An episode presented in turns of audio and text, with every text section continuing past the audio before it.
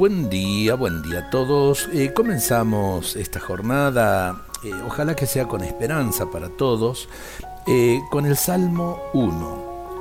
Feliz el hombre que no sigue el consejo de los impíos, ni se detiene en el camino de los pecadores, ni se sienta en la reunión de los cínicos, sino que se complace en la ley del Señor y la medita de día y de noche.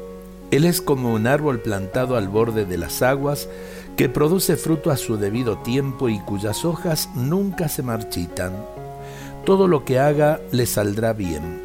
No sucede así con los malvados, ellos son como paja que se lleva el viento.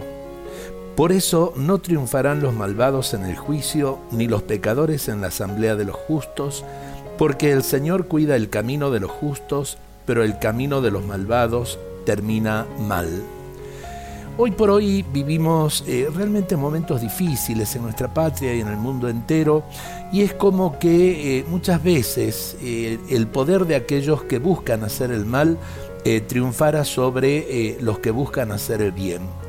Yo diría quizá los que buscan hacer el bien lo hacen en silencio y a veces ni siquiera se quejan realmente de aquello que puede corromper, eh, de aquello que eh, puede herir eh, el tejido social, de aquello que es injusticia.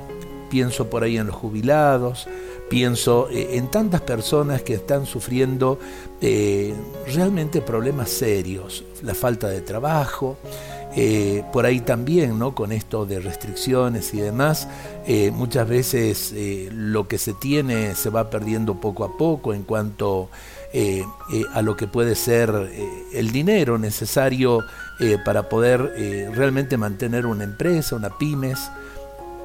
a ver, tenemos la certeza de que el que obra bien, el honesto, puede salir adelante en la vida. Creo que vale la pena preguntarnos, porque si no nos acostumbramos realmente a que la corrupción nos gane en todo. no tenemos que acostumbrarnos a eso. La honestidad es la que vence. Dios nos bendiga a todos en este día.